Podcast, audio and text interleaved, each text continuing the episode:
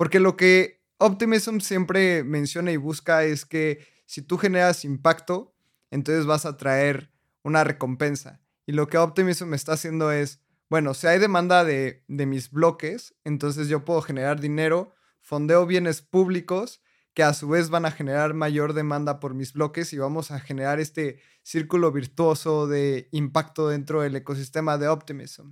Entonces me encantaría que, que nos cuentes un poco de tu impacto como delegado, o sea, ¿qué es ser delegado de Optimism? ¿Y cuáles son tus tareas de tu día a día? ¿Y cuál es el, la motivación detrás? Hola Voyager, te damos la bienvenida a Espacio Cripto, el podcast de nuestra comunidad en el que aprendemos sobre cripto y Web3 directamente de las personas que están construyendo esta industria. Como siempre estoy con mi querido amigo Lalo Cripto, yo soy Abraham Cobos. Lalo, ¿cómo estás? Abraham, muy contento. El día de hoy tenemos un muy buen episodio con Gona. Gona es founder de Ethernet DAO, es Ops Manager de Optimism Grants Council. Y justamente en este episodio vamos a hablar un montón sobre el ecosistema de Optimism. Él es un delegado súper crítico en el ecosistema. Creo que tiene una visión muy clara. Y le quiero hacer un agradecimiento a Bridges porque ella fue quien nos dijo, oye, creo que tienes que grabar con Gona. Él es alguien súper activo en el foro de Optimism y habla español. Y en ese momento hicimos el intro y creo que fue un episodio muy bueno. ¿Cómo lo hiciste, Abraham? Fíjate que a mí me gustó muchísimo. Creo que es de los episodios que más he disfrutado. Como sabe la comunidad de Espacio Cripto, tenemos un gran de Optimism y como contamos ahí en el episodio, muchas veces hemos rechazado sponsorships y grants porque son cosas que no están alineadas a la comunidad. Y con Optimism fue todo lo contrario. Es algo que está muy alineada a las cosas que creemos, está muy alineada a las cosas que predicamos. Y creo que tener a alguien como Gona en el episodio, mm, para mí fue súper fructífero. Una persona que nació en Argentina, me encantó su historia que en el pueblo donde él nació, pues todo era comunitario, todo era un public good, el gimnasio, la escuela, practicar todos los deportes y como tener esa visión desde muy pequeño sin duda alguna moldea tu forma, tu forma de ver el mundo, tu cosmovisión. Y creo que la historia que ha tenido Gona es una historia muy Web3 en el sentido de tal vez no es alguien tan activo en redes sociales, tal vez no es alguien que está en la grilla, que luego hay mucha grilla también ahí, que pues yo también personalmente busco alejarme de esas cosas, pero él está todo el tiempo activo en Optimism. Y creo que una de las cosas que también me gustó mucho fue tu modelo mental cada día es más acertado, Lalo. De da valor y luego será recompensado. Sí, justo Gona es una persona que trabaja full time en este ecosistema y de repente pensar que de los bienes públicos del real life, de la vida real, pasar a los bienes públicos en blockchain y en la vida en el internet es medio complicado. Y justamente hablamos un montón para entender este concepto con Gona, nos explica muchísimo sobre bienes públicos, cómo es su día a día como delegado en Optimism, cómo es su día a día trabajando full time en el ecosistema, tratando de impulsar los bienes públicos y se me hizo muy bueno. Y antes de empezar, me encantaría invitar a la gente que nos vea, porque tenemos estos episodios en YouTube. Pueden buscarnos como Espacio Cripto Podcast, de ahí salen los videos, pueden ver a, a Gona, pueden ver a Abraham, me pueden ver a mí ahí poniéndole una cara al nombre y creo que vale muchísimo y añade mucho valor si es que te encanta Espacio Cripto. 100%. Y también suscríbanse a Voyager, esta suscripción donde vas a obtener la mejor información para que encuentres trabajo, expandas tu conocimiento y conectes con la comunidad. Estamos por mandar a un par de personas, a cuatro personas a Permissionless, este evento en Austin, Texas, una de las conferencias más grandes del ecosistema. Nosotros vamos a pagar el hospedaje y vamos a pagar el boleto de la conferencia. Tú solo tienes que pagar tu boleto de avión. Así que ve, a, ve al Telegram de Espacio Cripto, al Twitter de Espacio Cripto y ahí vas a poder encontrar toda la información. Y listo, antes de entrar al episodio, vamos a unos anuncios de nuestros patrocinadores. Con Bitso libera tu dinero con el poder de las criptomonedas. Desde 2014 es la mejor forma para entrar al espacio cripto mediante una app simple e intuitiva. Bitso te permite invertir, comprar, enviar, pagar y ahorrar cripto con la tranquilidad de estar dentro de una compañía regulada a nivel internacional. Con más de 7 millones de usuarios, es una de las plataformas más robustas de cripto en Latinoamérica. Entra a Bitso hoy y comienza tu camino en el espacio cripto. Gona, bienvenido a Espacio Cripto. Muchísimas gracias por estar por acá. Ya llevábamos un tiempo conviviendo dentro de los foros de Optimism, buscando que vinieras y por fin se hace. Muchas gracias por aceptar la invitación. ¿Cómo estás? Bien, muchas gracias por invitarme. La verdad que sí, hacía rato que, que nos veíamos por ahí, pero nunca había tenido la oportunidad de estar acá. Gona, pues de nuevo, gracias por estar acá y creo que voy a, voy a contar una historia de cómo conocí a Gona. Creo que hoy en el mundo de la Web3 es muy difícil decir cuándo conoces a alguien, porque es como en la preparatoria, en la escuela, de repente dices como, ah, claro, yo me acuerdo de ti, te vi el primer día en X lugar, no sé qué, y ahora es, ah, me acuerdo de ti, te vi en un foro, te vi en Twitter, te vi en algún lugar. Y cuando yo conocí a Gona, creo que fue en los últimos tres meses que Espacio Cripto aplicó al grant, eh, a un grant de Optimism y yo veía que Gona era una de las personas más involucradas en, en todo este proceso. Una de las personas que iba a leer los, las propuestas, que iba a identificar si valían la pena, si no valían la pena, y también una persona muy vocal. Y cuando ves el username Gona, me encanta esto de la Web3 porque es, pues es una persona. No sé si vive en Islandia o en donde sea. No sé si nació en Japón, no sé si nació en la Ciudad de México, no sé si es hombre, mujer, una persona no binaria, una persona trans, no tengo idea quién sea.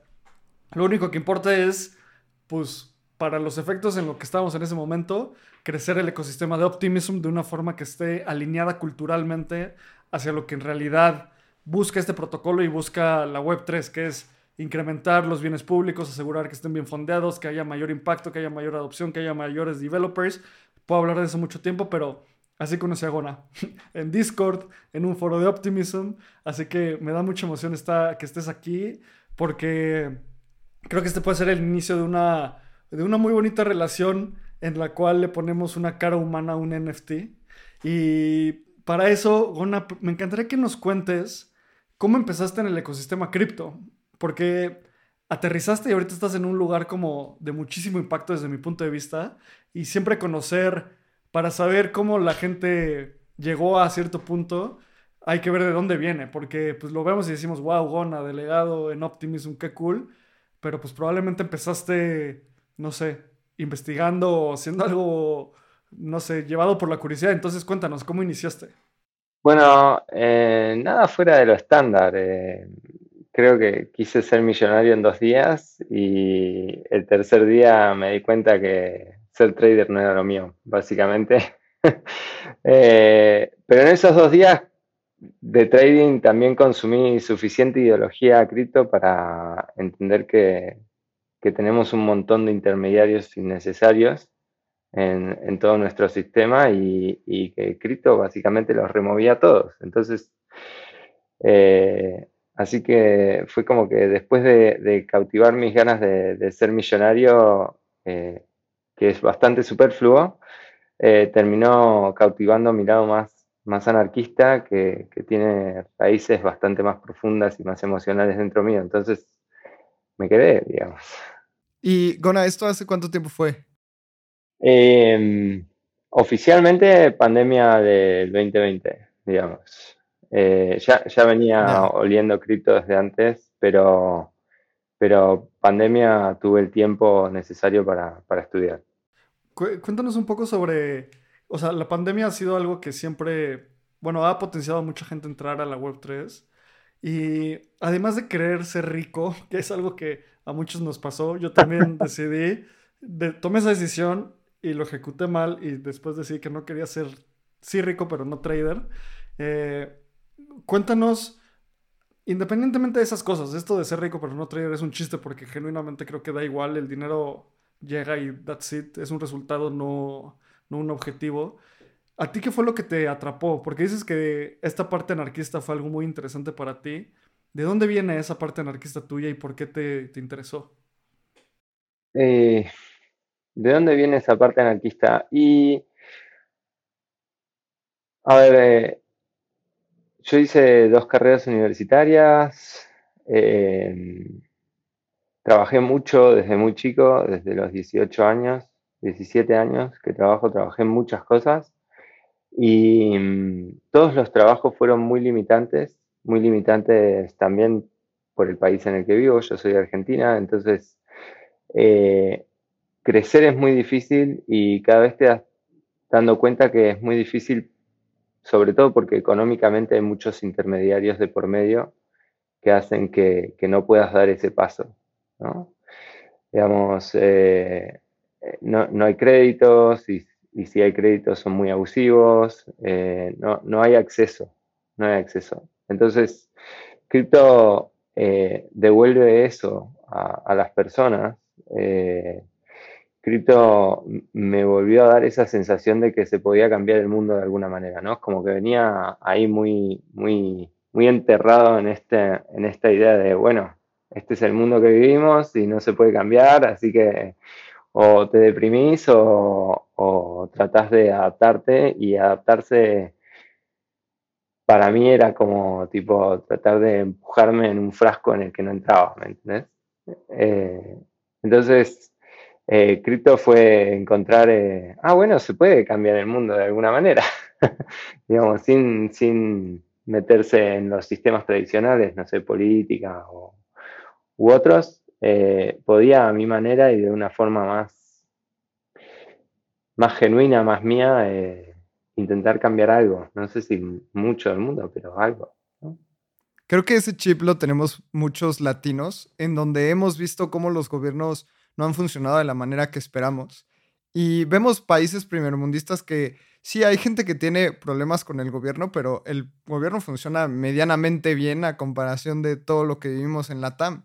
Y creo que este chip nos lleva mucho al tema de bienes públicos. Con tú eres delegado y podemos hablar de varios delegados latinos que tienen una representación súper importante dentro del ecosistema.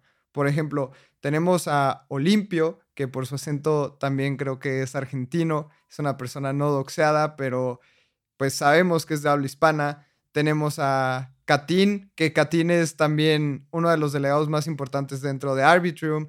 Tenemos a Yoxes, que él es de Venezuela. Estás tú como delegado también súper importante dentro del ecosistema de Optimism. Entonces yo, yo veo una relación muy directa en cuánto ha fallado el gobierno a cuánto creemos en un sistema distinto de, de gobierno y de gobernanza. Y ahí es en donde entra de una manera súper interesante todo el tema de bienes públicos de una manera descentralizada. Así que cuéntanos también cómo fue que te interesaste por los bienes públicos y cómo empezaste a contribuir, porque eres founder de Ethernet DAO, eres delegado en Optimism. Cuéntanos un poco tu camino a esta contribución en bienes públicos descentralizados. Bueno, yo creo que eh, eh, todo mi interés en bienes públicos viene de muy, de muy, muy, muy chiquito. Eh, yo vengo de un pueblito muy chico donde todos los servicios eran bienes públicos. había un solo colegio primario, un solo hospital público, un solo gimnasio público. Eh, y tuve la suerte de nacer en una familia de clase media con las necesidades básicas cubiertas, básicamente. Eh, pero, qué sé yo, llegaba, llegaba al colegio a las 7 de la mañana con 0 grados de frío y me sentaba con amigos del curso a, a desayunar pan y té en el comedor del primario y para mí era mi segundo desayuno, pero para muchos de ellos era el primero y el único que iban a tener. Entonces, eh, hay cierto... O sea, eso a la larga te da una perspectiva enorme de, qué hacen los bienes públicos por la sociedad, ¿no? Eh, todos comíamos, todos hacíamos deporte, todos íbamos al, médico. Eh, mis mejores recuerdos son, son de esa vida, del pueblo chico con una buena calidad de vida gracias a los bienes públicos que, se nos otorgaban. Eh, y, y, pasaba esto entre, como había tan pocos bienes públicos y tan poca gente, era como que todo el mundo sostenía la vara, ¿no? Como que eh, el médico o el profesor se conocían y, y, el médico atendía a los hijos del profesor y el profesor a los hijos del médico, entonces todos mantenían un buen servicio porque era para los hijos, ¿no? Eh, con lo cual, eh, enseguida eh, entendí que los bienes públicos, o sea, no de chico, porque ahí era como, bueno, es todo gratis, pero después te das cuenta de grande cuando te mudas a una ciudad más grande y empezás a pagar una obra social y un colegio privado y una universidad o lo que sea, te das cuenta de cuántas oportunidades abrió a mí y a mis compañeros de pueblo eh, tener todos esos bienes públicos. Por ejemplo, a mí me preguntan y yo hice, creo que todos los deportes porque en el gimnasio estaban gratis, ¿no? Entonces podías hacer básquet, fútbol, judo, qué sé yo, lo que sea, sin tener que pagar. Y, y eso abre oportunidades, muchísimas. Entonces, ya desde el vamos es como que cuando Optimism lanzó Public Goods no necesité que nadie me convenza de, nada, sabía exactamente los, beneficios de primera mano. Más allá de que acá estamos hablando de una estructura donde eh, los goods pagan tax eh, fees y eso vuelve a Optimism y eso hace que Optimism reinvierta en más public goods, es, más o menos lo mismo, ¿no? Eh, así que fue, fue, se fue dando solo. Antes de, de Optimism, Eternal DAO siempre también se pensó como public good, porque era educacional. Y, y tanto yo como eh, de Eternaut, el, el, founder con el que abrimos Eternaut DAO, eh, creemos que la educación es, siempre tiene que ser gratuita, digamos, el conocimiento no, no, no se le puede poner valor al conocimiento. Creo que me, me gusta esto que compartes porque Suena como casi que un kibutz, esa, esa comunidad en Argentina. Solo que en lugar de estar en Israel. Oye, ¿por qué es así? O sea, cuéntanos una historia, o sea, la historia rápida de... No es nada común, algo así. Supongo que es algo muy pequeño. ¿De dónde viene? Y éramos, éramos cuando yo era chiquito, éramos 3.000 habitantes en un pueblo. Nada, son 10 cuadras por 10 cuadras, no, no, no más, digamos. Eh, entonces es, como una, es como la comunidad de governance, pero no tenés anonimato, ¿me entendés? Eh, son 3.000 personas, pero nadie es anónimo y entonces eh, todos se autorregulan, ¿sí? Y, qué sé yo, el intendente del lugar los conocíamos, lo conocíamos todos, entonces todo el mundo estaba ahí diciendo, che, flaco, no me anda la luz de mi calle, ¿viste? Es como que eh, sí, sí, y yo creo que, ojo, creo que las governance, o sea, lo que va a permitir cripto en un futuro es justamente eso, ¿no? Una gobernanza más celular de, los espacios públicos. Eh, pero es básicamente eso, es eh, que, que, todo se autorregulaba socialmente. Claro. y era fantástico, la verdad.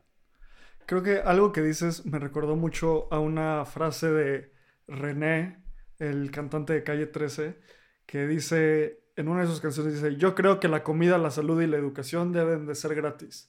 Y también creo que el que trabaja más debe ganar más.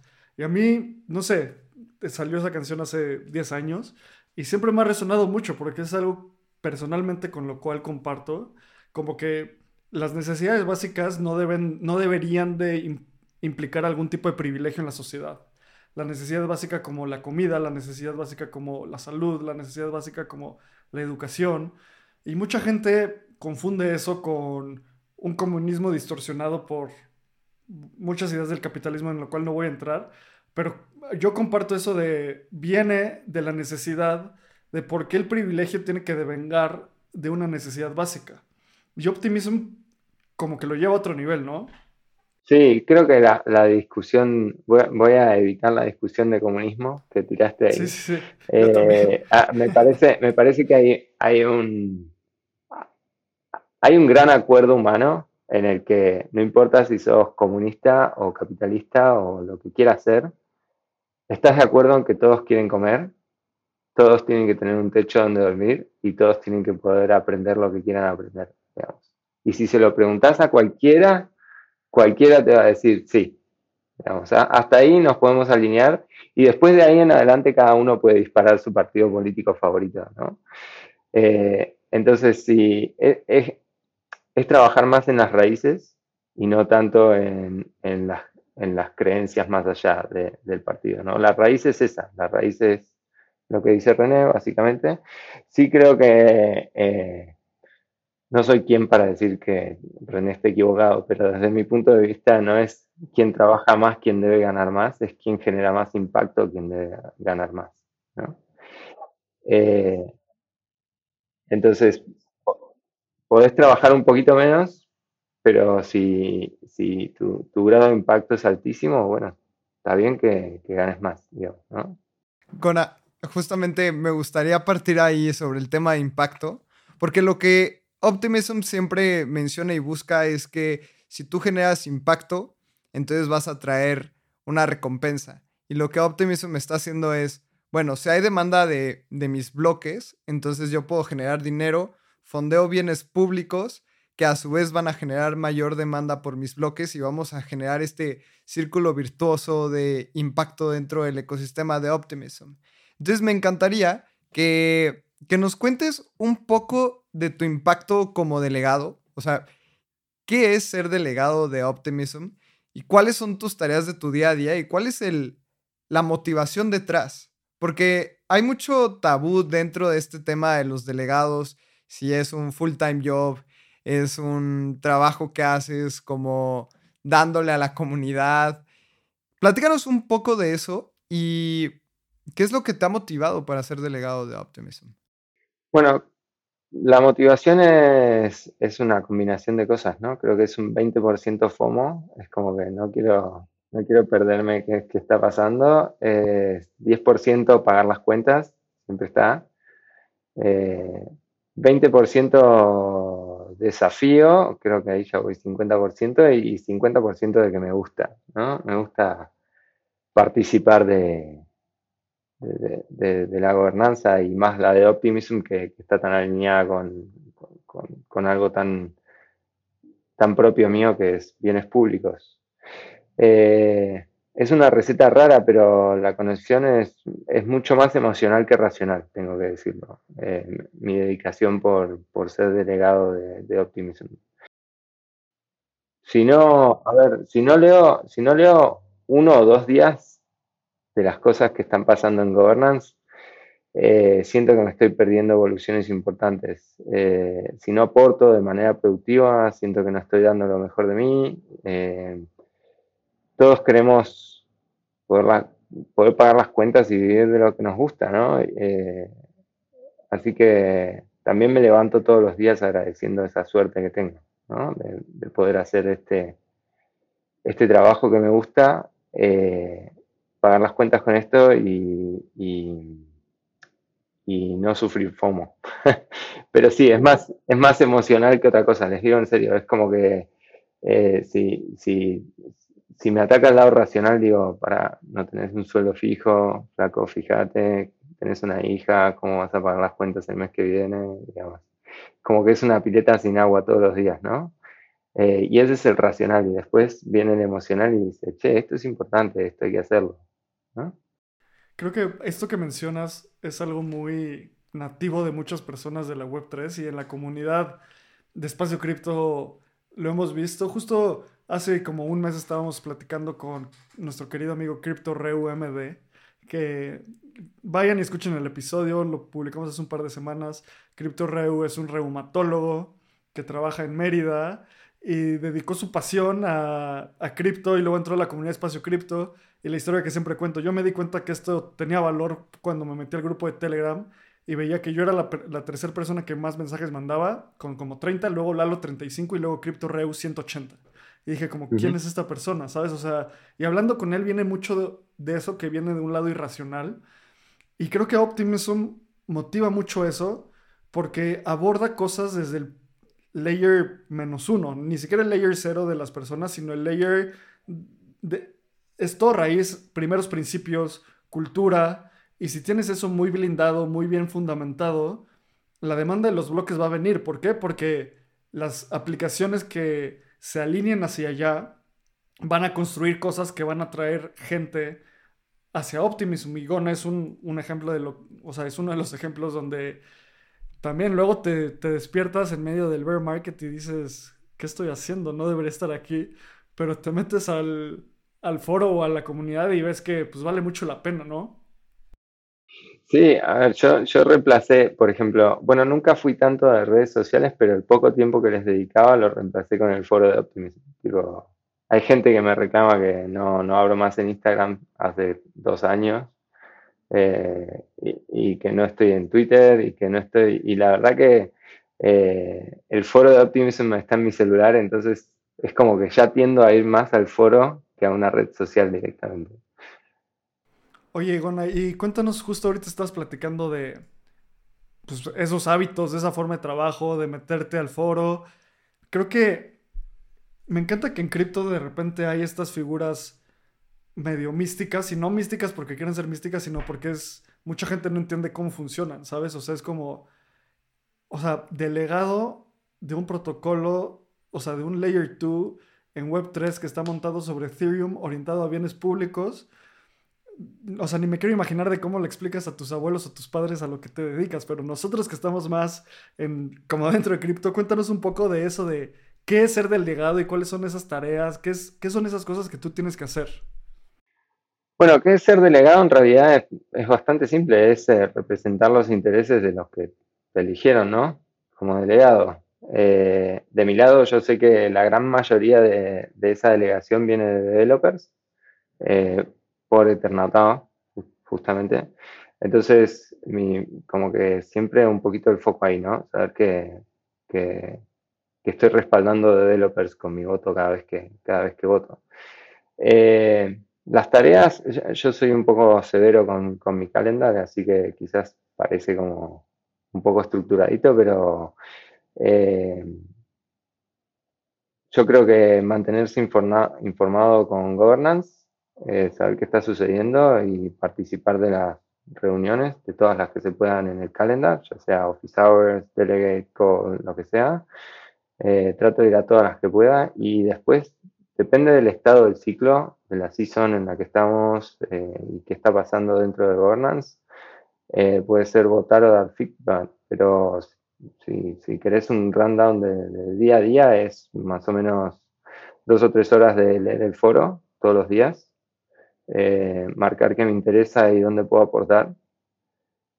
Y después hacer más o menos una hora, una hora y media de feedback, si, si ya lo tengo, si ya sé sobre el tópico y si no, es eh, meterse en un rabbit hole, ver qué, qué está pasando y, tratar de salir con un feedback. Eh, eso es más complejo porque los rabbit holes son profundos, pero en general ese es mi día y, eso son unas cuatro horas, tres, cuatro horas en total, entre foro y feedback. Y después tengo otras cuatro horas más si, si estoy en Grants Council, ¿no? que ya es otra, otra sección, que es no solamente ser un delegado y estar elegido por, aquellos que te delegan los tokens, sino además ser elegido por token holders, o sea, ser elegido por otros delegados para hacer una tarea específica que es eh, evaluar grants, en mi caso. Ahí puedo estar otras cuatro horas más diarias. O sea, prácticamente le dedicas todo tu día al ecosistema de Optimism, al foro, a estar en las propuestas, votar por ellas, analizarlas, ayudar a la gente. ¿Cómo es que pasaste este, a este proceso? Porque entiendo que eres founder de Ethernow DAO, pero ahora estás casi completamente enfocado en, el foro. ¿Cómo es que diste este salto y cómo es que te lo permites? O sea, creo que es, es, un, es un tabú muy grande el saber si recibes una recompensa como delegado o más bien tú tienes otros ingresos. Platícanos un poco sobre eso, Bueno, bueno em, creo que em, antes, antes de trabajar en nada de cripto ya, ya estaba haciendo un camino medio entrepreneur y, y eso me, me forjó un poquito en en la idea de no recibir plata todos los meses y, también me forjó en cómo manejar mi economía en base a eso, eh, cómo manejar gastos. Eh, somos una familia de tres nosotros y, tenemos el gasto más bajo que podemos tener. No somos grandes eh, gastadores de dinero en casa. Eh, eso ayuda un montón porque te permite proyectar a largo plazo. Eh, no voy a mentir, el Bull Run de 2020 ayudó bastante y permitió tener las cuentas pagas el tiempo necesario para, para, para aprender lo que hay que aprender, ¿no? Para estar acá. pero yo creo que no, nunca vences esa idea de que te estás tirando una pileta y no sabes si hay agua o no hay agua. Es un poco eso, ¿no? Es, creo que eh, ya, ya ni siquiera le, pongo el foco ahí, digamos, a, lo que es la recompensa económica o, el pago de las cuentas, sino que eh, durante dos o tres años mi, mentalidad fue cómo agrego valor, cómo agrego valor a esto, ¿no? Eh, no, desde el lado técnico, si bien sé, eh, no soy superior, no estoy al nivel de, las personas que desarrollan estas cosas, con lo cual mi aporte de valor tenía que ser un, punto intermedio, ¿no? Y Eternal fue ese primer punto intermedio, fue tratar de traer developers de Web 2 a Web 3 y y sacarle de encima a los, a los mentores todo el demás trabajo que había que hacer, ¿no? Eh, tanto marketing como comunicaciones, como coordinar eh, mentores y mentís. Eh, era como, bueno, yo entiendo lo que tiene que hacer un developer, puedo entender código, puedo seguirlo, pero, pero tengo un, si tengo una capacidad más social, entonces vamos a explotar eso. ¿no? Ahí es donde puedo agregar más valor. eso es un poco conocerse y, y entonces fue, se fue dando de a poco, fue, vas encontrando tu lugar en cripto, digamos. Hay muchas DAOs, hay muchas cosas que hacer, hice muchas cosas bien, muchas cosas mal. Eh, consumí Bankless todos los días eh, durante un año y medio. Nunca me perdí un podcast, no importa de qué sea. Eh, eso también creo que, que, trajo mucho contenido muy rápido a mi cabeza, entonces pues como... Se puede, se puede. Es, un proceso de disciplina. Si tengo que decirlo, creo que es un proceso de disciplina en el que decís, bueno, voy a aportar valor y para eso tengo que aprender lo que no sepa. Claro. Creo que rescato aquí un par de cosas como... Una de las cosas que más me da orgullo de Espacio Cripto es algunos modelos mentales que hemos hecho a lo largo del tiempo y Lalo tiene muy claro este modelo mental y siempre lo decimos en los episodios de que Web3 es da valor y luego vas a ser recompensado. Y Web2 es no doy valor hasta que no firme un contrato y no me des un full-time job por tanto tiempo. ¿Por qué te voy a dar valor, sabes? Bueno, Eternal DAO fue, por ejemplo, un trabajo de nueve meses sin, sin cobrar nada, unas seis horas por día, fines de semana incluidos fue, eh, no esperaba que sea así. Eh,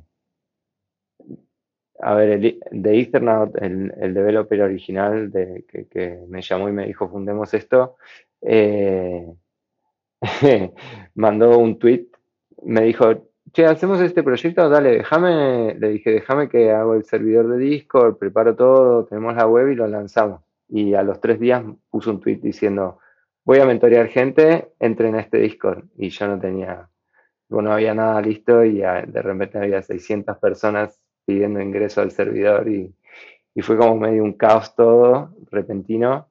Eh, pero bueno, fue, fue una buena, una linda manera de conformar una DAO con un ethos bastante claro, que era educación gratuita para developers de, de alto nivel.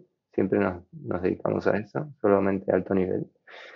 Eh, pero sí, fueron por lo menos nueve meses hasta que abrimos donaciones y el council de la DAO decidió que, que estaba 24/7 ahí adentro y que necesitaba un sueldo. Eh, y de hecho fue durísimo porque mi, sueldo se, se, fijó eh, el mes que Luna cayó. Así que veíamos todos los tesoros de todos yéndose a pique y, y yo con definiendo mi sueldito para poder sobrevivir porque ya no, ya no podía trabajar acá en, la vida real y trabajar en Eternauta a la vez, ya era imposible. Claro, y creo que algo que también rescato que, que dices es que escuchaste Bangles todos los días por año y medio, ¿no? Sí. Me recuerda mucho a muchas historias como Steve Jobs decía que el 50% de los emprendedores que son exitosos es básicamente pura perseverancia. O sea, continuar haciéndolo, continuar haciéndolo, continuar haciéndolo. Y también Arnold Schwarzenegger decía como, yo voy al gym todos los días. Así esté a menos 7 en Polonia, así esté a 40 grados en California, voy al gym todos los días. Y creo que lo que, lo que rescato de lo que tú dices es que es como si, te, si entras a cripto queriendo ser millonario, no está mal. Si, te, si después del año quieres seguir siendo millonario, chances si hay ahí algo que no está haciendo clic, ¿sabes? Y que no, no, querer, no querer serlo está mal, sino que ese sea tu principal drive. Porque contando, escuchando tu historia de esta comunidad en Argentina que es muy similar a algo como muy comunitario, luego este mindset de entrega valor y luego serás recompensado, y luego una perseverancia, como que ahora entiendo perfecto por qué caíste en Optimism y por qué no caíste en otro, en otro proyecto, ¿sabes? Sí, eh, mi orientación también es más técnica, entonces otros proyectos en ese momento era, qué sé yo, en algún momento estuve en Maker, pero era muy DeFi para mí eh, y ya había perdido plata haciendo trading, entonces como que DeFi quedó medio, bueno, tomarlo todo con pinzas. Sí, sí, sí. Eh, inclusive Maker, que nunca, nunca lo hackearon, creo. Eh, entonces, y a, la vez cuando también hubo ahí una, asociación entre Ethernet y, y, Optimism, cuando nosotros lanzamos la plataforma de donaciones, eh, Mainnet estaba muy caro, muy caro, y de Ethernet estaba programando con Synthetics, entonces él estaba whitelisteado para, para Optimism, en ese momento tenías que pedir whitelist para, poder subir un contrato.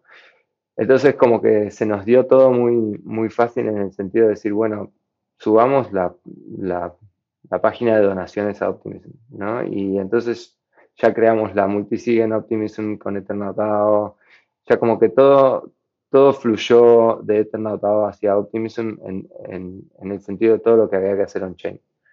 Eh, aparte de estar gastando dinero donado en, en fees altos, era como irresponsable, ¿no? De acuerdo. Oye, Gona, y justamente hemos hablado mucho de Eternal DAO, pero no nos has contado qué es. Así que hagamos este paréntesis para que nos cuentes qué es, cuál es el objetivo y cuál es tu rol dentro de Eternal DAO, porque además de ser delegado de Optimism, estás muy metido en ese proyecto. Eh, Eternal DAO surgió en, en 2020 eh, por una demanda altísima que tenía Synthetics de, developers en su momento. Eh, de Ethernaut es, parte de, fue parte y sigue siendo, creo, eh, de Synthetics, el core team, desde, desde que está vivo Synthetics. Eh, y, cuando llegamos al pico del bullrun se necesitaban developers y no había. Y, entonces un día me llama, lo conozco en la vida real, digamos, en realidad lo llamo yo para, saludar a su hija porque soy el padrino, que no tiene nada, nada relevante que ver, y, es, este personaje que, está muy compenetrado siempre en una idea, y entonces me dijo, bueno, sí, dale, decirle feliz cumpleaños, pero necesito una reunión con vos.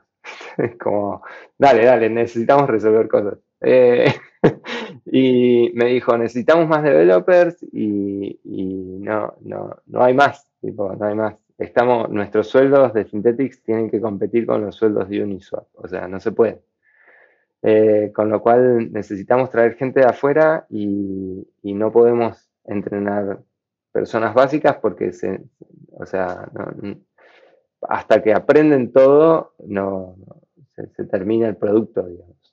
Con lo cual eh, manejamos esta idea de traer gente que ya era muy, muy capaz en Web 2 eh, y que con un, con un curso bastante crash de dos meses se lo podía ya integrar en un protocolo.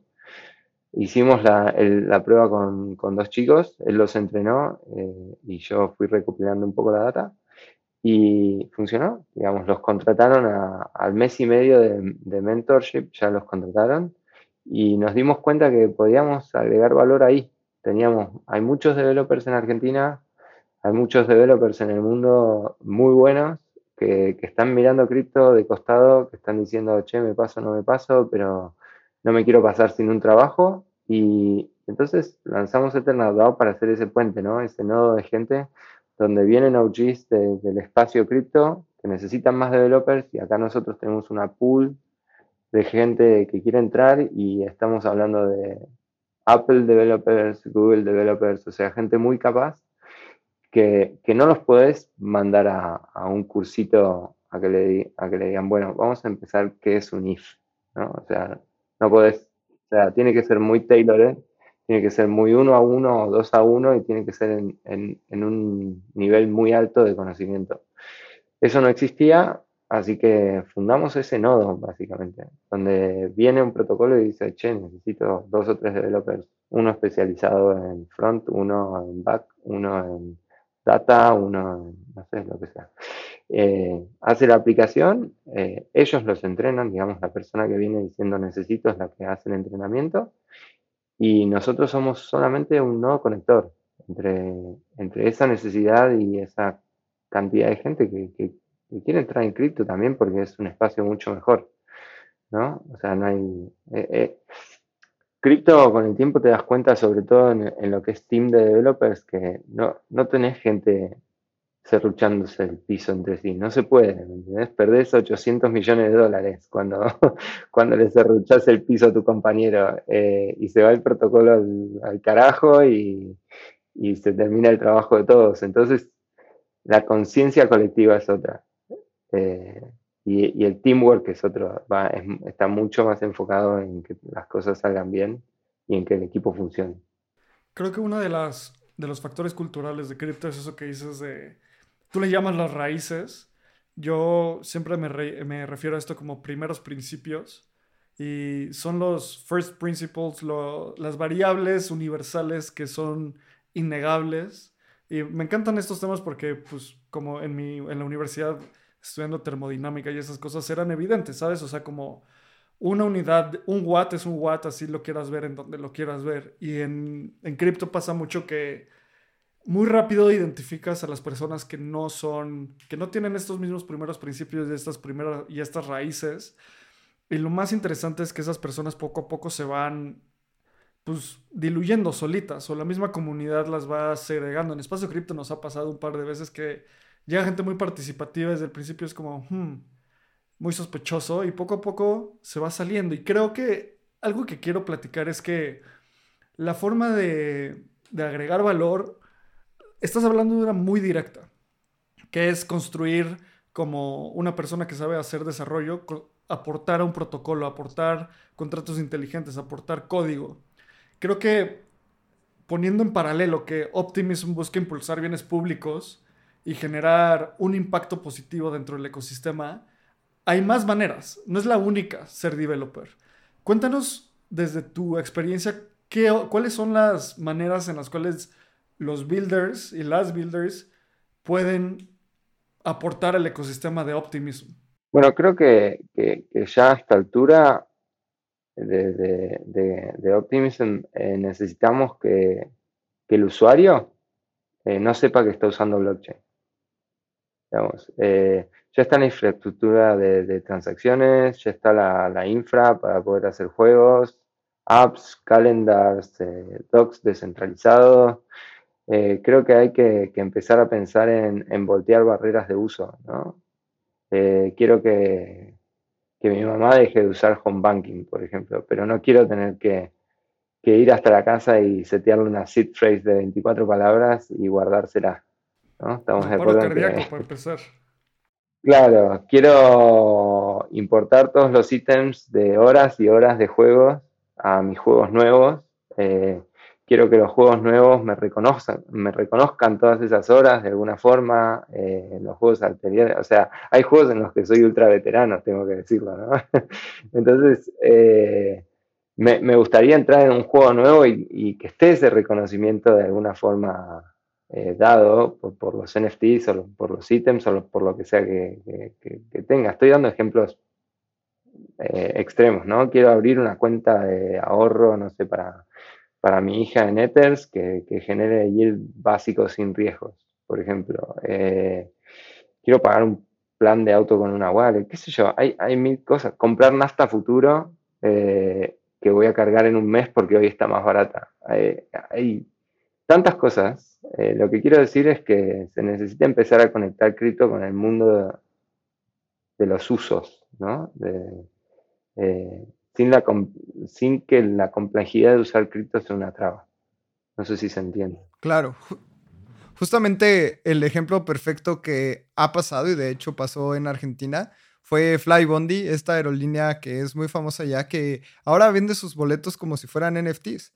Y ni siquiera les llamó NFTs, fueron muy inteligentes, solo pusieron boletos 3.0 y puedes hacer la transferencia sin pagar, puedes hacer el cambio de nombre sin pagar extra. Y creo que estoy muy de acuerdo, Gona, con que tenemos que ir hacia allá. Hemos visto varios intentos de muchos protocolos hacer esto y creo que va a empezar de una manera más natural. Justamente en los últimos días hemos visto cómo las las empresas y otras blockchains están utilizando el OP Stack justamente para desarrollar sus propias cadenas con sus propios usos.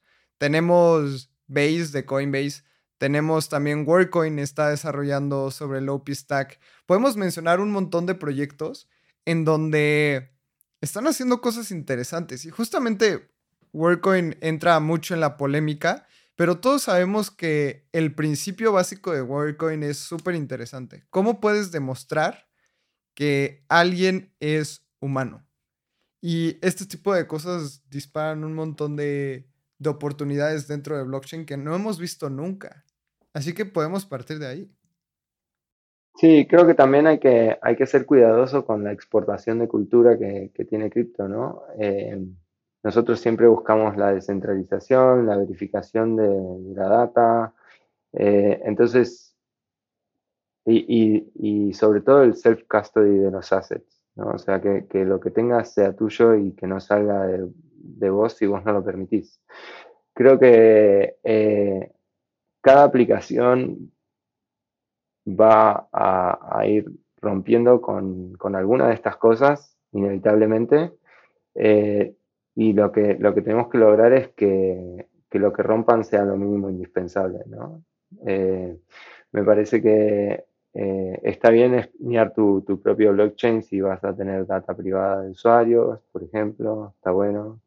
Eh, parece centralizado, sí, pero si la data sigue siendo mía y nadie puede acceder a, ella si no es con una autorización mía, está bien. Digamos, o sea, son esas cosas, creo que las apps no van a traer tanto purismo como el que tiene cripto, pero, pero tenemos que darle el espacio a que, a que generen usos, ¿no? Porque esa experimentación de acuerdo. va a traer, esa experimentación va a traer las apps del futuro. También creo que depende de quién las construya, ¿sabes? Porque o sea, si los founders son como muy crypto oriented, pues nativamente podrían irse para allá. Entiendo tu, entiendo lo que dices. Creo que también regresamos a lo mismo de ver las raíces y los primeros principios de la gente que construye este tipo de cosas, ¿no? Sí, creo que a los constructores de muchas cosas no los vas a conectar hasta que no, no hagan un movimiento épico. Qué sé yo, eh, no sé si ustedes se acuerdan de VLC, del, del, reproductor VLC de Windows eh, el founder creo que rechazó 10 millones de dólares eh, para no vender su producto y que sea gratuito. Eh, pero hasta que no los rechaza no te das cuenta de quién es. Claro. claro. Y justamente lo que estás mencionando es que también el, los principios cripto no van a salir de donde la gobernanza no lo permita.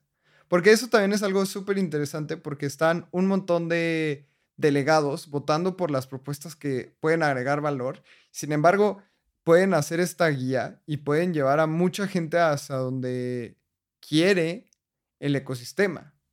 Tal vez no al 100% y tal vez la gente es libre de construir, pero también la gobernanza ayuda un montón en llevar ese, ese desarrollo hacia donde estamos de acuerdo alineado a los valores y principios.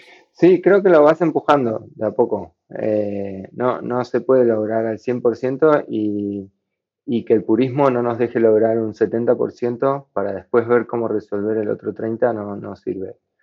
Digamos, eh, podés quedarte al margen y no usarlo también, pero creo que eh, tenemos una sociedad que, que está, está acostumbrada a confiar, ¿no? Eh, porque si no confía no, no, no usa nada.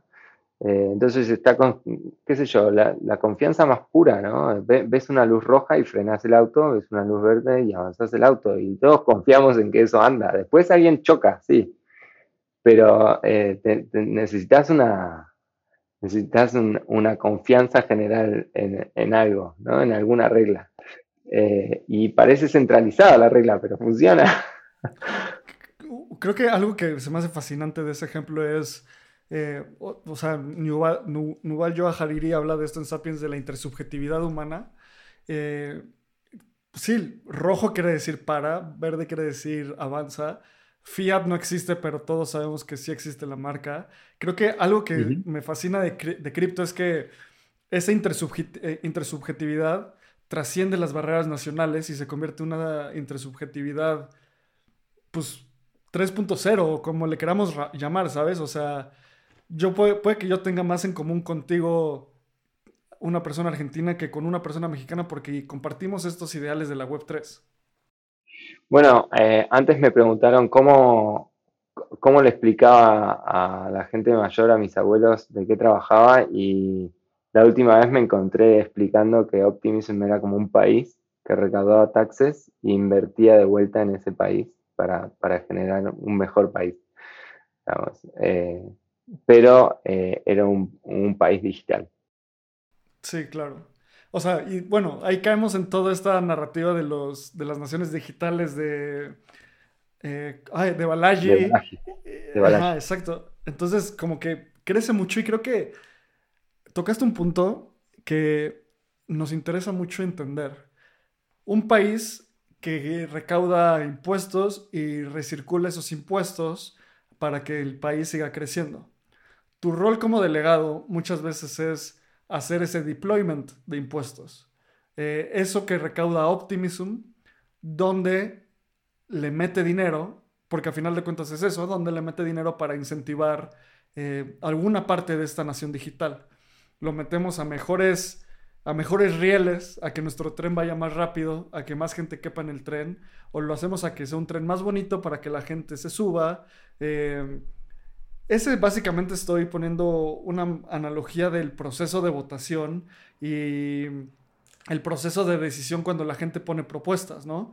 Me encantaría que nos cuentes un poco más sobre las propuestas en el foro de Optimism. Es como alguien diciendo como yo creo que al país le falta un hospital. Yo creo que al país le falta una estación de bicis para que la gente suba. Obviamente eso, en lugar de eso, es gente como Espacio Cripto diciendo, oiga, necesitamos más, que más gente entienda Optimism en español y en México, o necesitamos construir cierta aplicación, o etcétera, etcétera, etcétera.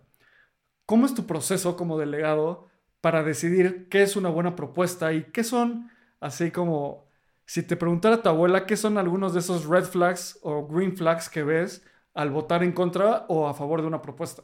Bueno, creo que es un balance, ¿no? Eh, como delegado tenés, o sea, lo que me pasa como delegado de Optimism es que siento que tenemos una oportunidad privilegiada de, poder experimentar con esto. Entonces, eh, hay, hay que balancear entre saber quién legítimamente está queriendo generar un buen impacto y quién se quiere llevar plata arriba. ¿no? Eh, entonces, lo primero que miro es si, si algo es candidato para Retroactive Public Goods Funding, por ejemplo, eh, eh, que es básicamente generar el impacto y después recibir la compensación, ¿no? Y eso simplifica muchas cosas porque si primero generas el impacto y después recibís la compensación, hay una forma muy fácil de ver el impacto generado ¿no? y la compensación a, dar. Eh, si la propuesta no tiene medidas de impacto porque es algo nuevo, porque es algo con lo que todavía no se experimentó, eh, es mejor ir y hacerlo y volver y recibir fondos por lo que hiciste, ¿no? Por ese impacto. Así que ese es como el primer filtro de, una propuesta. Eh, y esto es como, es como un seguro de, vida para Optimism, ¿no? En la que, mira, si, no sabemos si tu impacto va a ser bueno o no, entonces preferimos, y, hablo de mí, no hablo por Optimism, no hablo como yo lo veo. Eh, preferimos no, no arriesgar la plata, vamos a decirlo así. Eh, preferimos que generes el impacto y después vengas y, recibas la compensación. Eh, eso simplifica mucho el proceso de, votación para mí. Y si de todas maneras eh, se necesita fondos, también puedes ir a grants. Grants es un proceso fantástico en el que ya estás diciendo que vas a hacer algo y después vas a tener los fondos eh, es un poco más seguro porque vos no sabes si te van a votar o no en Retroactive Public Schools, pero si vas por grants, sabes que te comprometes a hacer algo y recibís los fondos. Eh, entonces, ya esos dos procesos creo que limpian el 80% de, de, las propuestas en governance. Para eso están esos dos procesos. Y una vez que algo pasa ese filtro y la propuesta anota medidas de impacto, eh, que es open source, eh, que de alguna manera es freemium, no sé, es un servicio para developers y que ya está en uso y que, qué sé yo, si viene Foundry a pedirte plata, se la das, ya está el impacto ahí, ¿se entiende? Como que no necesitas evaluar mucho más. Ahí, ahí la, la, proposal es muy fácil de aprobar. Y si no está eso, ya depende también mucho de la capacidad técnica del equipo que lo propone. Digamos. E, esa evaluación también es, es importante, es ver quién está detrás, qué hizo antes. Quizás está haciendo algo nuevo que, que no tiene impacto todavía, pero no sé, tiene seis proyectos de alto impacto atrás. O bueno, eh, se, le puede dar la chance de experimentar a una persona así. Creo que son pasos muy lógicos en donde no te vas a arriesgar a contratar a alguien sin antes haber visto su portafolio, ¿no? Y creo que este tema es muy sencillo de, entender, porque hay veces que llegan 100 aplicaciones pidiendo 100 mil dólares, pero ni siquiera un portafolio existe. Y es algo que, como mencionabas, Gona, tal vez quien aplica es Elon Musk, entonces entiende su impacto, pero si es eh, Anónimo 132, pues también cómo vas a confiar en, el impacto que pueda hacer con los fondos. Y creo que ese es un tema que hemos visto dentro del ecosistema cripto, que de repente aceptan grants o dan grants a personas que no han comprobado nada y pues cuántas veces no hemos visto que se van con los fondos y no entregan. Y creo que eso es algo en el que hay que hacer mucho follow-up. ¿Qué pasa con estas propuestas que bajan recursos y ejecutan o no ejecutan. ¿Qué pasa ahí, Gona?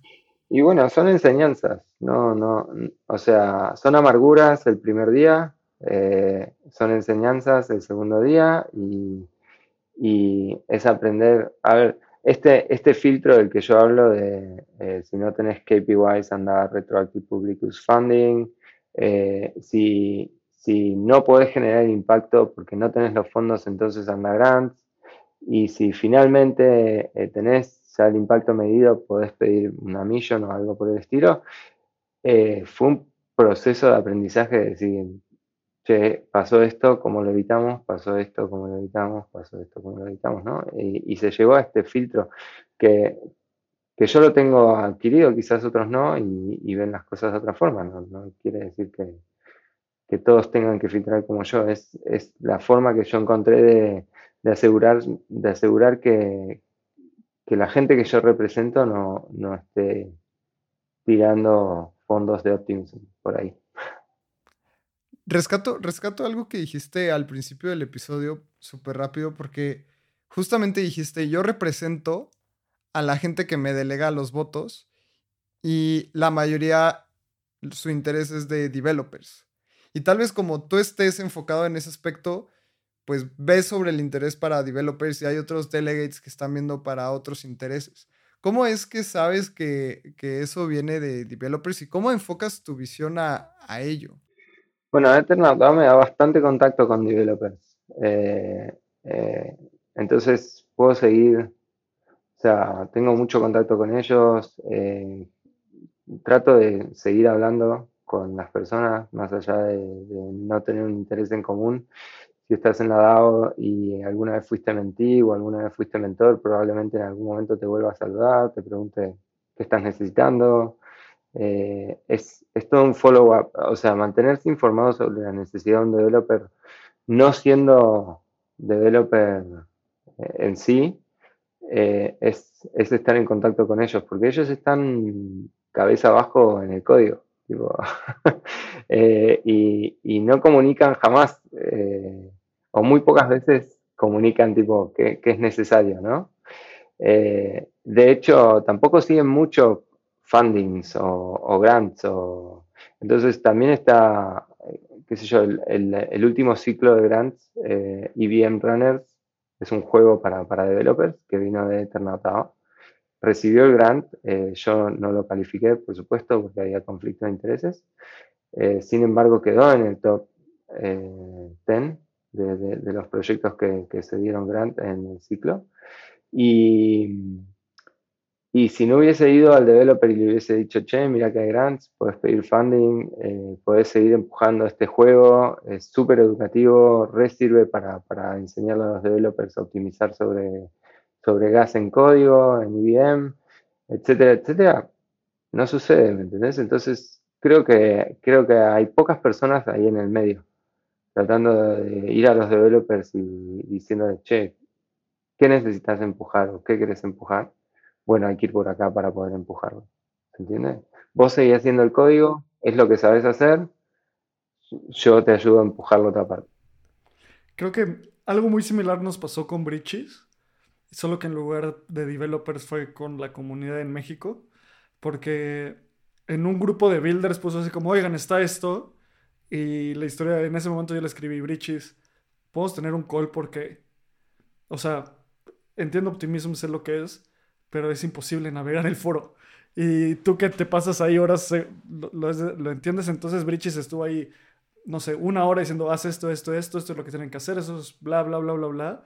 Como que hablas mucho de nodos y entiendo 100% de dónde viene, como son como lugares donde converge información y luego se redistribuye, ¿sabes? Y creo que lo que tú dices que haces para los developers, eso es súper valioso. También Bridges en México, hay personas en... Falta, lo ideal sería que hubiera una persona así por cada eh, población que podría dar valor a Optimism, ¿sabes? A gente en diferentes países, gente para diferentes subsegmentos. Y creo que es algo que poco a poco se va, va a empezar a distribuirse más porque hay muchísimo impacto y muchas cosas que hacer. Y bueno, esa distribución se va a dar exactamente cuando, cuando suceda esto de que no te des cuenta de que estás usando una, blockchain. O sea, cuando la app esté ahí y vos no, no te des cuenta que estás tipo transaccionando en Optimism, sino que mandaste plata a tu amigo porque pagó la cena o lo que sea, eh, ahí vas a entender, digamos, y ahí va a estar el conector de, eso. Y después el conector de, no sé, cuando votes un partido político en Optimism, va a haber una persona especializada en política y en cripto haciendo de nodo y así, digamos. Se van a ir habiendo, o sea, el cripto hoy es el mundo de las oportunidades en cuanto a, a labor, no necesitas ser developer exclusivamente. Sí, creo que algo que, un modelo que me encanta pensar es, cuando el Internet de banda ancha existió, o sea, un Internet donde no necesitabas tanta infraestructura, solo un cable de fibra óptica, hubo países y ciudades que pasaron del telégrafo al Internet de fibra óptica, saltándose el teléfono, saltándose muchas cosas. Y así va, a haber gente que va a pasar del long banking a transactar en Optimism, ¿sabes? Y, hay gente que no lo entiende y dice como, no, están locos, eso no va a pasar. Pues bueno, ya pasó con otras tecnologías. Solo es cosa de que pase con esta. Y pasó en El Salvador. O sea, ya hemos visto muchos experimentos como en Bitcoin Beach en El Salvador la gente pasó a pues de dólares físicos y con cambio al Chivo Wallet. Y eso es un ejemplo ya a nivel nacional. O sea, Bitcoin es una moneda de curso legal en, en dos países en el mundo y poco falta, yo creo, para empezar a ver una adopción a mayor nivel. Por ejemplo, en Argentina, sabemos que no es un legal tender, ni mucho menos, pero Gona, tú tienes un poco más de idea. ¿Cuánta, ¿Cuánta población utiliza cripto en su día a día o al menos lo entiende de mejor manera que en otros países? Porque al final el problema te orilla a aprender. Sí, em, Argentina tiene una, mucha cultura de dólar, entonces eh, mucha gente eh, ya de antes de que existiera cripto ha, hecho sus reservas en dólares, digamos, y siempre lo hizo. Eh, lo, que está, lo que se está aprendiendo ahora es la portabilidad ¿no? de ese dólar, que antes no existía y, y, entonces era, era un incordio, qué sé yo, querías yo he conocido gente que tiene que poner 200 mil dólares arriba de la mesa en efectivo para comprar un departamento, ¿no? Y es como medio irrisorio tener que ir con una mochila de, plata por ahí caminando. Eh, entonces un poco se empiezan a ver esos beneficios, eh, sin, entrar en exposición especulativa de, de, precio varía o lo que sea. Ya la stablecoin es algo que se está empezando a usar bastante acá. Eh, se ve. Em, y después con respecto a, cómo, a cómo se vence el uso, em, yo no soy historiador, pero eh, sí se entiende históricamente que eh, la gente va hacia donde va el dinero, digamos, y a donde el dinero sea más libre y más fácil de usar. Y, cripto es, es imbatible ahí. Entonces, eh, no, no va a romper, o sea, es algo instintivo, o sea, no, no es algo, es algo que, tenemos como incorporado en el que poco a poco, si no es nuestra generación, es la próxima o la próxima, eh, menos intermediarios y más capacidad de, lograr eh, transacciones entre personas, ahí va la gente. Creo que el ejemplo perfecto es eh, nuestros abuelos que saben que el Internet es 10 veces mejor, pero siguen leyendo el periódico y te dicen, es que tú naciste ya con el chip del Internet. Así, así van a venir las nuevas generaciones. No van a entender por qué utilizábamos el efectivo y ahora están o vamos a estar con, con el dinero en un celular y portable. Creo que no van a entender más que el efectivo porque el efectivo tiene sus beneficios y yo no creo que deje de existir. Es más bien, eh, no van a entender cómo pagábamos 3% de transacción para llevar la plata que íbamos a usar en las vacaciones de acá a Brasil, ¿me entendés? Digo, bueno, ahora necesito reales. Bueno, voy al banco, deposito mis pesos, los paso a reales, pago un 3%, pago otro 6% para, para moverlo de país y también pago un 45% de impuesto de, de, dólar turista que puso mi nación, ¿me entendés? Y entonces, en vez de, de tener 3.000, que era lo que llevaba, eh, me quedan 1.000 porque los otros 2.000 se fueron impuestos y nuestra generación de atrás va a decir, ustedes estaban locos. ¿Se, entiende? Eh, va más por ese lado, es esa, esa cantidad de intermediarios que hay en el medio para el uso del dinero, eh, el cripto los extingue. Y, ahí es donde la gente se deriva, porque es la plata que ganaste trabajando, no porque, porque quieras no pagar los impuestos. ¿entendés? tipo, no es que no querés que la plaza de abajo de tu casa se vea bien. Sí, eso lo querés. Lo que no querés es que eh, el Estado tenga que negociar con el banco para que el banco le dé crédito para que esa plaza esté bien. No, no tiene sentido. Hoy ya no tiene sentido. Creo que algo, algo de lo que dices que ahorita está pensando y me emociona mucho es que creo que, o sea, uno de esas raíces, uno de esos primeros principios que hay a lo largo de la humanidad es la libertad, ¿sabes? O sea, la raza humana quiere ser libre y la raza humana va a hacer todo lo necesario para ser libre. Por eso ha habido guerras, por eso ha habido muchísimas cosas, porque luego también mucha gente se vuelve codiciosa y quiere como cooptar esa libertad de individuos, de dinero, de lo que sea. Y poco a poco hemos ido viendo diferentes tecnologías que liberan algo que le importa mucho al humano. La, no sé, la, el printing press, Gutenberg, la impresora, eh, liberaron gran parte de la información. No lo hicieron ideal, pero lo hicieron más líquido, lo hicieron más libre. El double entry bookkeeping, que es como llevar cuentas de dos lados, liberó mucho el dinero, porque así ya había una trazabilidad, ¿sabes? Y poco a poco empieza a ver estas tecnologías. Eh, la separación de la iglesia y el Estado liberó la ideología y la, la cosmovisión de las, de las personas, o sea, muchas cosas. Y con el Internet es la última revolución que liberó más información, o sea, le dio más libertad a la información. Luego viene cripto, que es los objetos quieren ser libres, el dinero quiere ser libre con tokens fungibles, el arte y la propiedad quiere ser libre con cosas como NFTs. Luego la sapiencia quiere ser libre también con cosas como inteligencia artificial, no sé. Simplemente estos valores tecnológicos van evolucionando tanto que cada vez es más apasionante ver ese mundo, ese futuro, ese, eso que nos imaginamos. Y me encantaría que, Gona, cuéntanos, tú estando en el centro de Optimism, ¿qué te, qué te gustaría haber construido sobre Optimism en seis meses, en dos años y en cinco años? ¿Qué son esas cosas que estás idealizando? Em, bueno, creo que a seis meses es corto, pero me encantaría ver em, un juego educativo sobre la governance de, Optimism con AI integrada.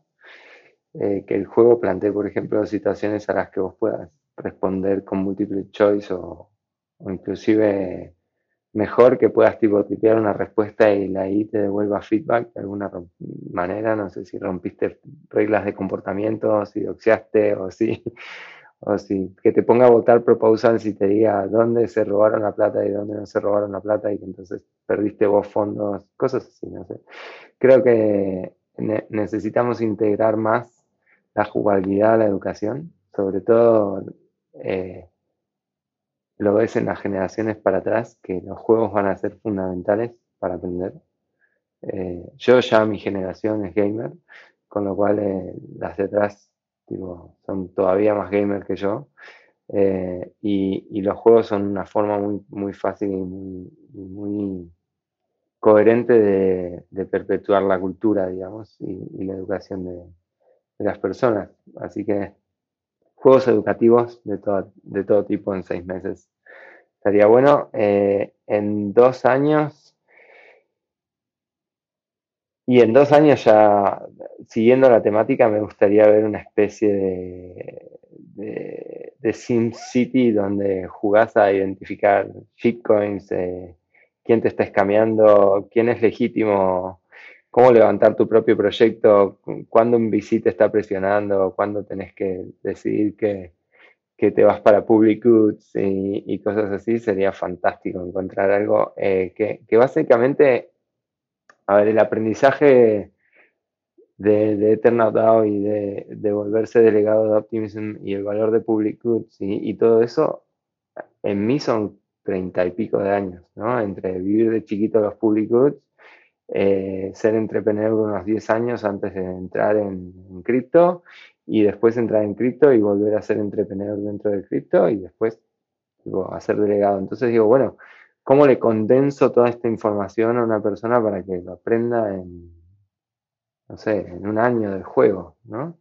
Porque si, si, si, no, si no formamos ese escalón ahora, el de atrás tiene que volver a hacer todo de cero y, no, no, no, no, ampliamos la escalera, no la, no la hacemos subir la escalera así. Entonces hay como que condensar todo el aprendizaje de alguna forma y volver a transmitirlo. Y hacer podcast y charlas es como que mejor hacer un juego para mí, eh, donde condenses toda esa información educativa. Y ya cinco años, a cinco años me gustaría empezar a ver cripto en partidos políticos, la verdad. Eh, buscando cómo mejorar los bienes públicos conectados con el sistema de gobernanza más directo, eh, más celular, ¿no? Esto que hablábamos de que, mira, yo tengo un parque acá abajo y me gustaría que le pongan juegos para los chicos. Entonces, eh, que, que, yo pueda subir la propuesta como ciudadano, que, esa ciudad, que la ciudadanía, no sé si toda la ciudad, porque somos un montón, creo que podría votar el uso de esos costos solamente el ciudadano que está ubicado en cierta situación geográfica, no sé, a 10 cuadras a la redonda, 15 cuadras a la redonda. Es como que cripto permite todas esas cosas de repente, ¿no? Un, sistema de gobernanza muchísimo más líquido, muchísimo más eh, fluido y no tipo voy, voto cada cuatro años y después hacer lo que quieras. Eh, y, y, se da, por ejemplo, se, dio mucho el debate eh, acá en Argentina con, con, el voto al aborto, sin estar a favor o en contra, no quiero entrar en este, en ese debate, pero eh, siempre fantaseábamos con, con, mi mujer en, en poder decir, bueno, ¿sabes qué? Ahí está el Congreso votando toma nota y, y sacale tus votos al que decida lo que vos no crees, en tiempo real, ¿no? Tipo, bueno, decidiste esto que a mí no me representa, listo, no tenés más mi, delegación de voto, ¿no? No, me representás más en el Congreso. Eh, algo tan, o sea, en cinco años tenemos que empezar a ver experimentos de ese tipo. Quizás no lo vamos a ver en naciones grandes, pero ya verlo en pequeñas, pequeñas naciones va a estar bueno. Sí, justo creo que vamos para allá. Está Próspera también haciendo justamente esto en, en Roatán, en Honduras. Hay ciertas comunidades en donde lo están haciendo, pero en cinco años yo también lo veo muy posible, Gona. Y creo que es un tema que es muy apasionante para los tres que estamos acá, porque creemos en blockchain para cambiar este tipo de cosas. Y creo que vale muchísimo la pena el jugárnosla y el estar full time en este ecosistema por los ideales y principios que tenemos. Creo que los tres estamos de acuerdo en eso. Y Gona, me encantaría que nos cuentes cómo es que la gente puede conectar contigo, cómo puedes seguir esta charla, cómo te puedes seguir leyendo como delegado. Eres muy vocal en un montón de foros. ¿Cómo puede consumir más tu cerebro y conocimiento a la gente? Eh, bueno, me encuentran en el foro, me encuentran en Discord, me encuentran en Eternatao, eh, me encuentran en, mil lugares. La verdad que eh, yo nunca lo digo, pero mis DMs están todos abiertos. Todos. Twitter. Twitter es, es, difícil porque tiene esta situación en la que no me avisa que hay mensajes nuevos hasta que no voy a mensajes, lo cual es bizarro, así que perdonen los que me escriben en Twitter. Eh, pero mis DMs de, Discord están abiertos siempre, siempre me tomo el trabajo de borrar bots y escribirle y responderle a la gente que me escribe. Eh, mi TG está por ahí también, en algún lado. Y hasta, hasta si, si sabes leer las reglas de Eternatado, está mi calendar. Así que por, eso hasta agendar una meeting conmigo. Eh, y, seguramente lo hago una videollamada y, y escuche a alguien 15 minutos. Ha pasado más de una vez. Me encanta, el, calen, el Calendly va directo a mi calendar, derecho, o sea que si me pones una reunión me aparece ahí. Y, si no se mezcla con otras cosas de la vida, me siento y te digo, ahora sí, pusiste una meeting conmigo, ¿qué necesitas? Eh, así que es bastante fácil de llegar. Bueno, pues muchas gracias de nuevo por, tu tiempo. Creo que nos faltó tiempo para irnos por más tangentes y discutir otras cosas. Y siempre cerramos espacio cripto. Justo cuando cumplimos los 200 episodios hace un par de semanas, cambiamos la pregunta. Antes era, ¿qué le dirías a Satoshi Nakamoto? Nos lo puedes contestar si quieres. Y ahora queremos hacerlo más personal porque creemos que Em, no sé, que la gente entienda las historias de otras personas que estuvieron en su posición puede ser muy inspirador. O sea, no sé, yo entré a cripto hace seis años y es bien poquito, ¿sabes? O sea, hay áreas de conocimiento que tienen miles de años y, cripto tiene 10, 11. Entonces, la brecha, como decías, estamos aquí para cerrar esa brecha de conocimiento y que la gente sea más fácil que se suba con todo ese ente inspirador, imagínate a ese Gona que está a punto de meterse al rabbit hole de cripto en 2020. Chance está ahí, acaba de, echarse un juego y dice como, bueno, órale, ya voy a leer qué es lo, que sea que te haya metido. ¿Qué le dirías a ese Gona en ese momento, en esa situación? ¿Qué le diría? Que el, el valor no es, no está medido en dinero, la verdad. Eh, que, lo valioso pasa por otro lado, que, que, hay mil formas de, evaluar el valor que son muchísimo más valuables que el dinero Eso le diría. Muchísimas gracias por venir de nuevo a Espacio Cripto. vayan a Discord, Ethernet DAO, DAO al, al DAO de Optimism, al Discord de Optimism. Ahí, nos, ahí pueden encontrar a Gona, a nosotros. Vayan a nuestro Telegram, t.me, diagonal espacio cripto. Ahí estamos casi 1700 personas hablando de esto todos los días. Y como siempre digo, muchas gracias por querer saber más de lo que quería saber ayer. Nos vemos en el siguiente episodio. Muchas gracias. Este guion de Mundo Futuro lo escribió una inteligencia artificial. Imagina un mundo donde la tecnología se convierte en una extensión natural de nuestras vidas. Donde cada experiencia se eleva a niveles inimaginables de simplicidad. Un mundo donde los límites se desdibujan y las ideas se hacen realidad con un solo toque. El mundo cambiará más en los próximos 10 años que en los últimos 100. Yo soy Jorge Alor. Yo Mario Valle. Y yo Jaime Limón. No te pierdas Mundo Futuro, el principio del fin. Disponible en cualquier plataforma de podcast. Mundo Futuro, Mundo Futuro. When you need mealtime inspiration, it's worth shopping Kroger, where you'll find over 30,000 mouthwatering choices that excite your inner foodie. And no matter what tasty choice you make, you'll enjoy our everyday low prices, plus extra ways to save, like digital coupons worth over $600 each week. You can also save up to $1 off per gallon at the pump with fuel points. More savings and more inspiring flavors make shopping Kroger worth it every time. Kroger, fresh for everyone. Fuel restrictions apply.